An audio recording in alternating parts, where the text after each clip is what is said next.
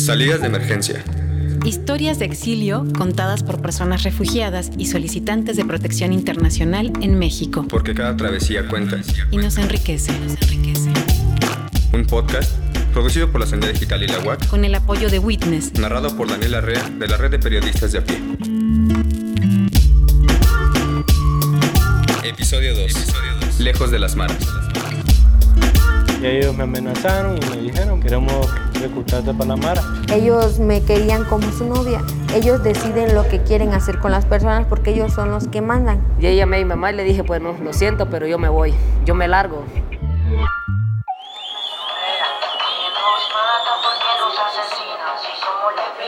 de América Latina, entrada de rojo en la frontera, ustedes se matan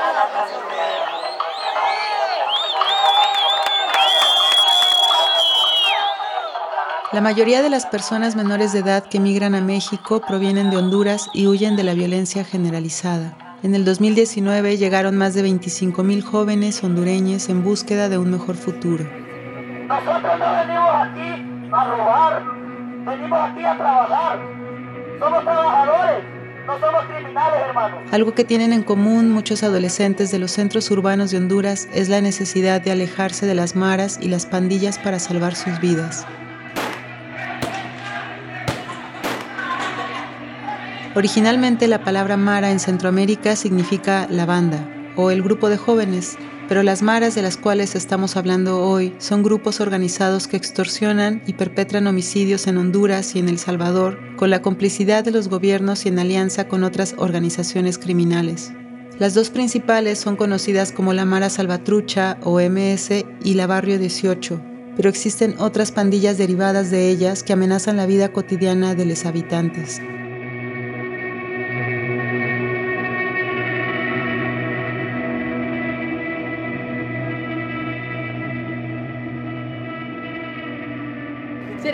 Más loquito.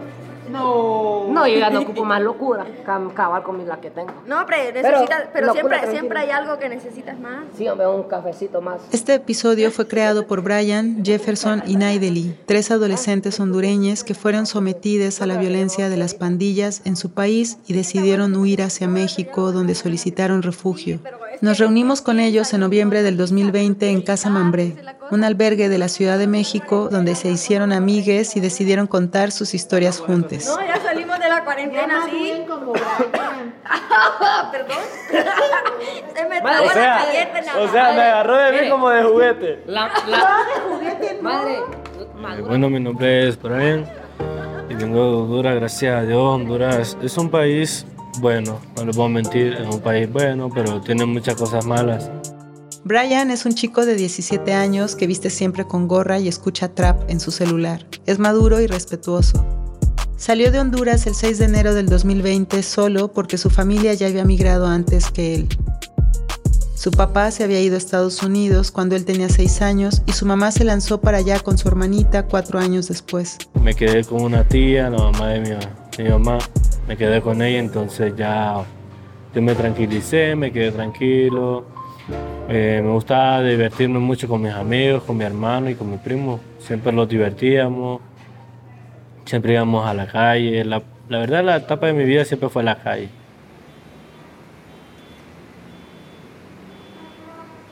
Pero la calle en muchas ciudades de Honduras es también un campo de minas, un territorio dividido entre las dos maras donde cada adolescente es visto como mano de obra. La Barrio 18 había empezado a observar a Brian cuando trabajaba en el taller de mecánica e intentó reclutarlo varias veces. Eh, a mí ellos me amenazaron y me dijeron, va, este, queremos reclutarte para la Mara, porque miraban cómo era mi vida, cómo sea mi familia. Porque ahí no es a cualquiera que pasa metiendo, sino que tiene que ser gente despabilada. Entonces, este, a mí cuando me reclutaron la primera vez, yo les dije que no. Que no, porque a mí no me gustaba eso, porque no me gusta eso, la realidad. La segunda vez que ellos me reclutan, a mí me agarran. Me ponen una pistola en la cabeza, el otro me la pone en la espalda y el otro me apunta de lejos. Entonces yo ahí yo les dije que no me quería meter. Ahí viene la MS me defendió. Gracias a Dios les dijo que me dejaran, que no iba a haber problemas varias broncas porque estaban casi cerca del territorio de ellos. Entonces ellos lo que hicieron fue que me soltaron. Así fue como la MS, la Mara Salvatrucha, apoyó a Brian para que la Barrio 18 no lo molestara. No fue por vocación humanitaria ninguna. La MS le cobraba a Brian unas lempiras los días que recibía su paga del taller mecánico como a otros habitantes de su barrio. En fin, después de esta agresión todo parecía en orden hasta que dos semanas más tarde Brian y su primo sufrieron un nuevo ataque. Me vuelve a pasar lo mismo, pero ahí sí me dispararon. Pero gracias a Dios no me tocaron, solo fue que me dispararon a mí, pero no me tocaron. Entonces me dispararon y entonces yo salí corriendo. Entonces yo voy corriendo, corro y mi primo también va corriendo. No sé cómo fue que hicimos y lo metimos a una casa mientras que pasaba el bus. Entonces nos metimos a una casa y miramos todo el movimiento de las maras y cuando miramos que allá fueron salimos corriendo otra vez. Y entonces los mareros de la MS se dieron cuenta y, hubo guerra. Hubo guerra sobre eso y pues he, tenido varias veces que me han querido matar por lo mismo. Ya después me amenazaron otra vez y yo les dije que no, entonces yo tuve que ser salir de mi país. Ligeramente porque si no ya me mataban ya.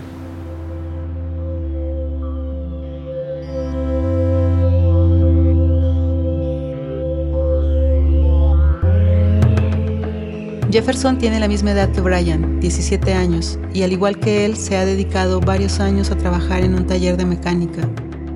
Aunque tiene muchos puntos en común con su amigo, incluyendo el hecho de nunca quitarse la gorra, para Jefferson contar su historia no ha sido tan fácil. También casi mi vida solo ha sido mucho tristeza, pero sí he trabajado en un taller de mecánica, de alineamiento y balanceo, y aprendí bastante, aprendí bastante ahí. Y sí, solo del trabajo a la casa y al estudio. Yo era el sustento de mi familia. Jefferson vivía con su mamá soltera y sus hermanos menores en Honduras. Él era el hombre de la casa desde que sus hermanos mayores habían migrado a Monterrey y Estados Unidos. Lastimosamente sucedió algo que me cambió la vida de por completo me, reclutaron a una pandilla, pues tuve que andar con ellos tiempo. A mí no fue ni, ni 18 ni MS, ninguna de las dos. Me fue una banda. Son como una banda de narco, pues póngale así. La violencia generalizada de la que huyen los jóvenes hondureños no solo la protagonizan las maras, sino también otros grupos del crimen organizado que se dedican al narcotráfico y contribuyen a la escala de la violencia con la complicidad de las autoridades. En el 2018, el propio hermano del presidente hondureño, Juan Antonio Hernández, fue acusado de estar involucrado en el tráfico internacional de cocaína por fiscales federales de Estados Unidos. Juan Antonio Tony Hernández fue declarado culpable, cargos de narcotráfico, porte y uso de armas. Yo no tuve opción, pues a mí se me pusieron la pistola en la cabeza. ¿Qué iba a hacer yo? Tenía mis dos hermanos pequeños, tenía a mi mamá. Bueno, no mucho les puedo contar por seguridad, pero sí anduve como seis meses con ellos. Me ponían a hacer cosas que no quería, me ponían a matar, yo no lo hacía. Ya casi no veía a mi familia, pues yo tenía que andar 24/7 en la calle. Solo llegaba a la casa a cambiarme, bueno, lo siento, me voy. Ya, eso es lo que decía mi mamá. Te quiero mucho, me voy. Ya sabes. Jefferson era lo que llamamos un vigilante, un poste. En México se les conoce como halcones, jóvenes que se dedican a prevenir a la banda de la llegada de civiles o policías que podrían estorbar sus operaciones delictivas. Como vigilante, Jefferson pasó innumerables noches sin dormir hasta que entró en un conflicto muy grave con sus superiores y estos lo secuestraron y le quisieron quitar la vida. Me acuerdo que fue un 13 de, de enero, pues a mí me tenían amarrado a la pandilla ya para matarme pues en ese momento yo le pedí una, una señal a Dios, que me, que me sacara de aquí, que no quería ser muerto, todavía estaba muy joven para morir. Pues vino él y en ese momento, en el mero lado donde yo estaba, ahí se partió un carro de la policía. prácticamente con las sirenas encendidas, con las luces, bueno, de entraron y los mareros se fueron. Y ya quedé yo todo amarrado y ya me soltaron. Dos días después, el 15 de enero, Jefferson se enteró de que un grupo de migrantes se estaba listando para caminar rumbo a México.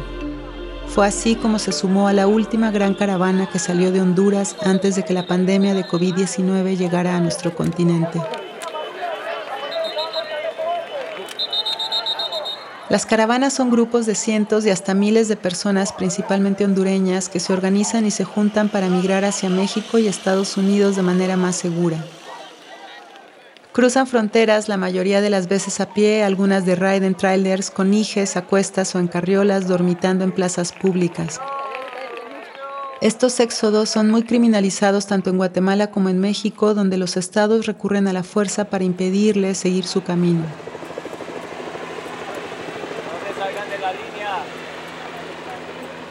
Son personas, un grupo de personas, por decirlo así, que salen del país de origen, pues por mucha corrupción, mala presidencia, políticos, por trabajo, por pandillas, etcétera, por bueno, por muchas cosas. Y se unen y se largan, se vienen.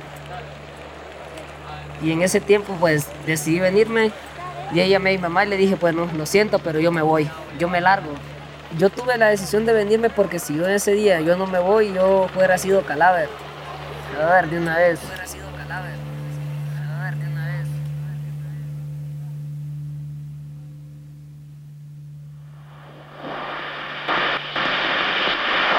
De migrantes hondureños que partió desde San Pedro Sula el 15 de enero encontró muchas dificultades al llegar a la frontera mexicana. En diversas ocasiones trataron de cruzar y se encontraron sucesivamente con la resistencia de la Guardia Nacional. Los eventos más duros ocurrieron el jueves cuando las fuerzas de seguridad dispersaron a los indocumentados con gases lacrimógenos. Fuerzas mexicanas detuvieron el jueves con golpes y gases lacrimógenos a 800 migrantes de la llamada Caravana 2020. Decenas de elementos de la Guardia Nacional formaron una valla humana en una carretera de Tapachula, en el sureño estado de Chiapas, e impidieron el paso de los migrantes. La tensa situación incluso generó crisis de pánico entre mujeres y niños estamos originando para ustedes desde la frontera entre México y Guatemala.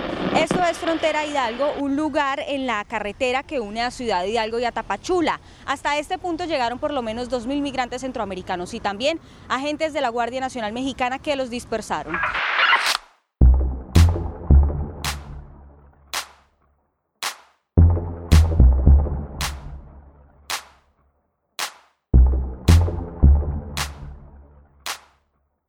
Mi nombre es Naidelin y también soy de Honduras, igual que mis amigos.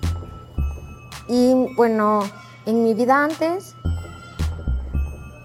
vivía con mi familia, estudiaba en una escuela que me fascinaba mucho, que al momento, hasta ahora se sigue llamando José Trinidad Cabañas, que es una escuela muy, para mí, era una escuela muy linda, porque me enseñaban a estudiar cosas que a mí me gustaba mucho.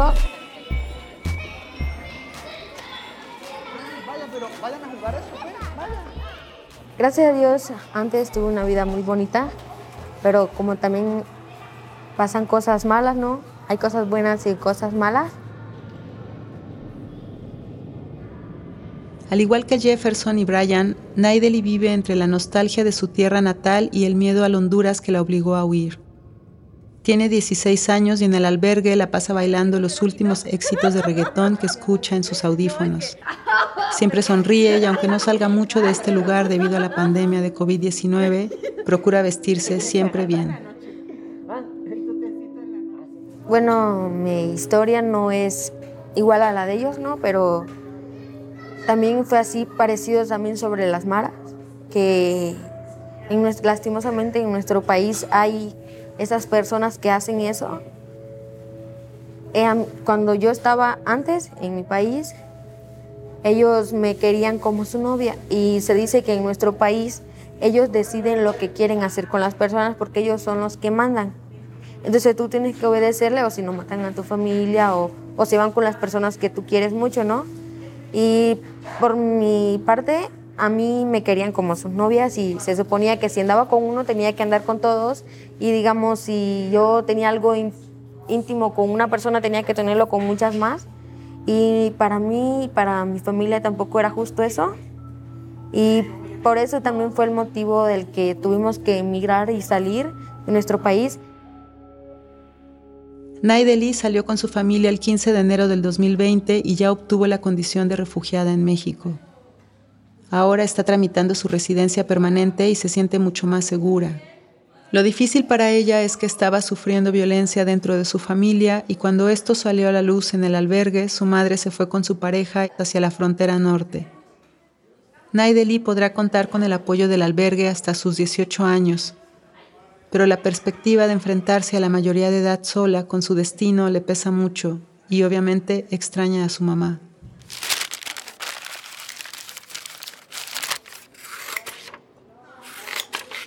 Bueno, a mí exactamente lo que me gusta hacer y lo que yo hago es el collage con papel o con lo que tú quieras, con imágenes, lo puedes sacar de prensa, de libros o lo que tú seas.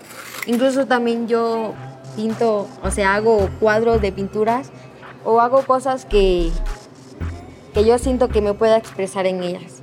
¿Cómo qué collage te gustan hacer a ti? Bueno, yo hago de muchos tipos de collage. Por ejemplo, en este que tengo ahorita, tiene unas aves, tiene un como tipo lobo, una luna, una flor como tipo orquídea y una chica.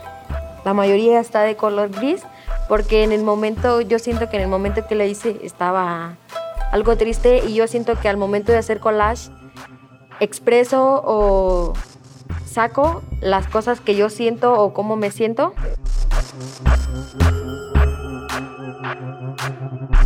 ¿Te has fijado cuando un lobo o una loba aúllen a la luna? Sí, eso te entiendo. Es porque a veces necesitan, son los animales también necesitan sacar lo que tienen y pues yo lo hice por eso. Las aves, hay por ejemplo tengo una ave aquí mensajera que en ese también yo estaba triste porque como hubo una separación con mi familia, cuando yo me vine, pues y estando aquí, pues entonces yo escribí una carta a mi mamá, aunque sé que no sé si le va a llegar algún día o no, pero yo la hice y entonces esa ave se supone que es que es quien lleva la, el mensaje a mi, o sea, la carta a mi mamá. Y hay otra ave que sale volando que es cuando yo decido ser quien soy y vuelo hacia cuando tengo mi mi alma libre y yo vuelo hacia lo que yo quiero o lo que quiero ser. Lo que tú quieres lograr. Ajá.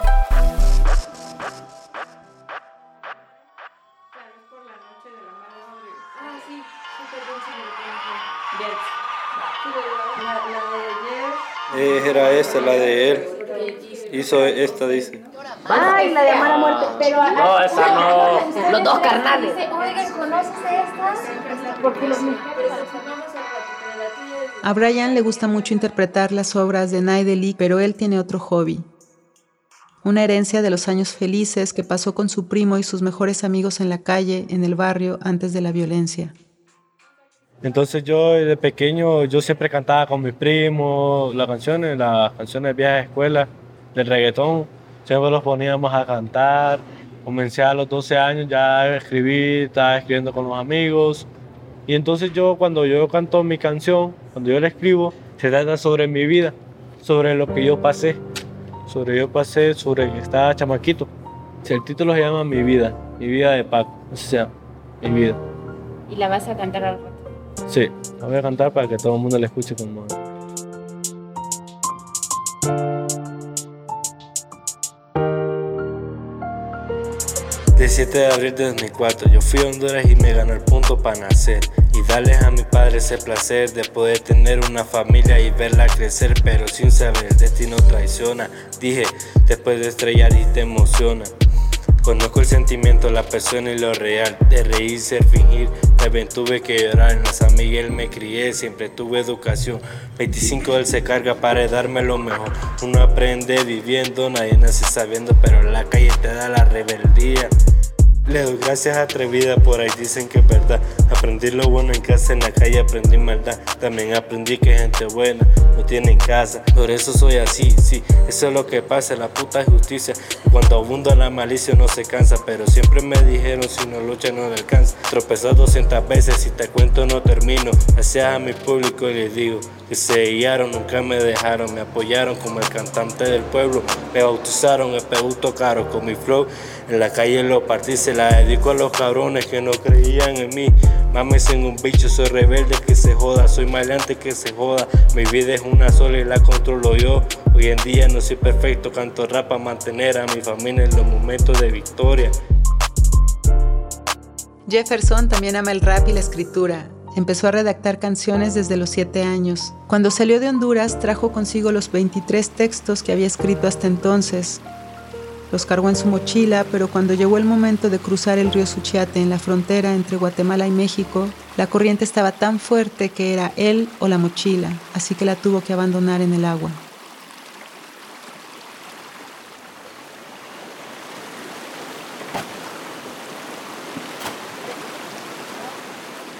Yo soy muy sentimental, yo tenía mi diario, yo escribía todas las cosas que a mí me pasaban, yo las hacía como canción, yo solo me ponía a cantarlas. Incluso hice una en migración.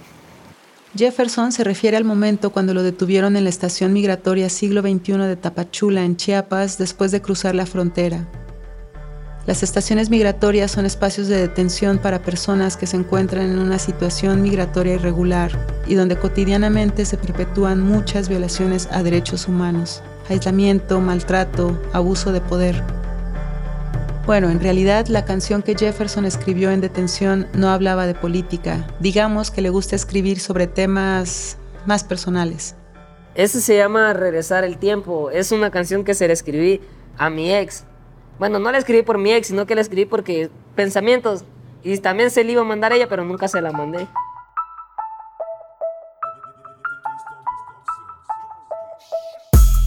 Yo te prometí el cielo sin creer en él y era una promesa que pensaba cumplir. Lo prometí sabiendo que no sabía llegar. Hoy en día trato de encontrarlo para ti. Hice cosas que te avergonzarían para poder salir. Incluso pensaba abandonar mi país para mudarme al país de la maravilla.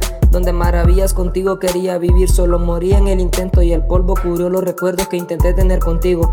Al menos digo que aún te amo mientras yo soy el tipo que recuerdas cuando gano. Todo fue en vano, se apagó mi luz, mi corazón se hizo pedazos al ver tu decisión. Lo que más me desilusiona que incluso hoy te recuerdo con la misma ilusión, nunca terminábamos, solo teníamos un nuevo inicio. Ahora piensas que esto fue un desperdicio, dejé que me trataras como un juego y cuando decidiste irte me dejaste fuera de servicio.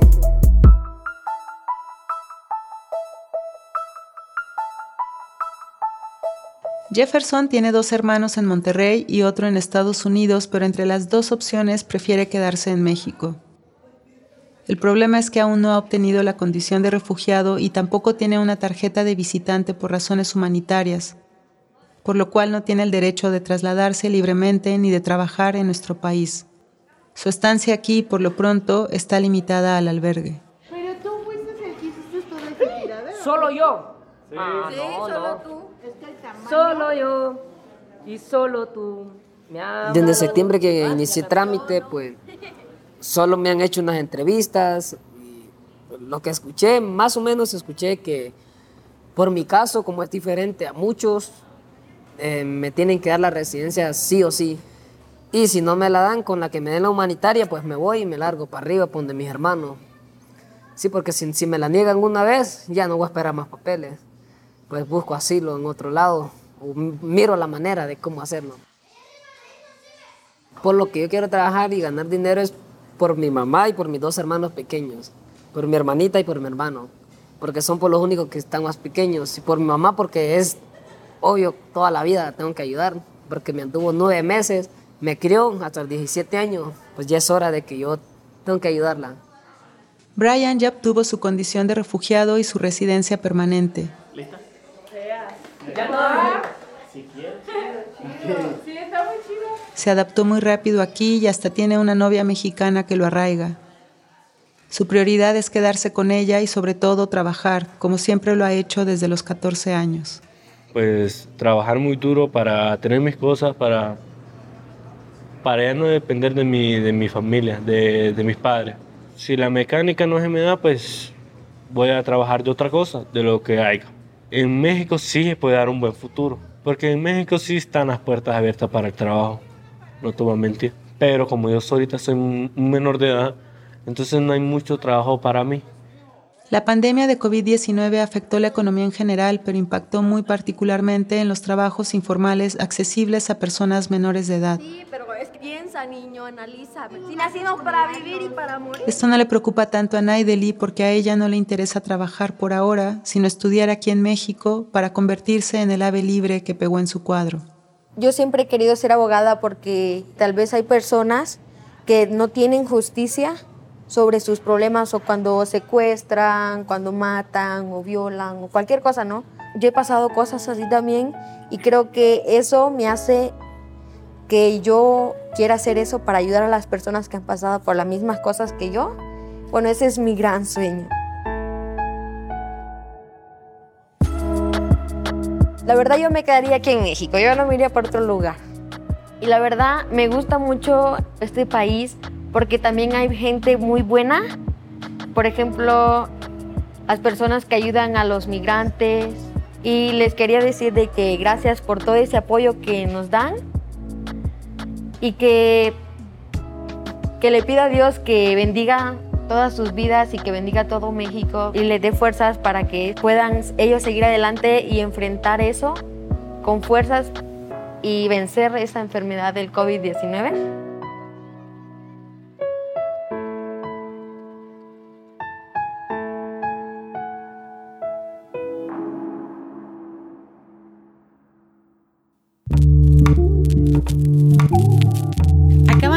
Escuchar Salidas de Emergencia. Un podcast producido por la Sandía Digital y la UAC con el apoyo de Witness. Historias de exilio contadas por personas refugiadas y solicitantes de protección internacional en México. Porque cada travesía cuenta. Y nos enriquece. Y nos enriquece. Conozcan más del proyecto en salidasdeemergencia.lasandiadigital.org.mx. Agradecemos a la Casa Mambré, a la organización Scalabriñanas Misión para Migrantes y Refugiados y en particular a la hermana María Josefa Martínez por hacer este episodio posible. El guion fue creado por los tres protagonistas, Brian, Jefferson y Naideli, quienes decidieron compartirles sus historias de resiliencia. Yo soy Maripía Río Blond de la Sandía Digital, hice la dirección y el montaje y escribí la voz en off. Zuleika Pineda se encargó de la producción, Karen Vargas Villamar asistió en producción y Eloisa Díez hizo el diseño de sonido. Las tres son integrantes de la Sandía Digital. Lorenzo Vargas dio seguimiento al proyecto desde la Fundación WAC.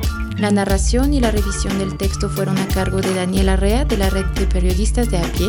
Karina Villaseñor hizo el sonido directo y Josué Vergara hizo la grabación en estudio. Para este episodio usamos extractos de noticieros de RT en español, AFP y France 24.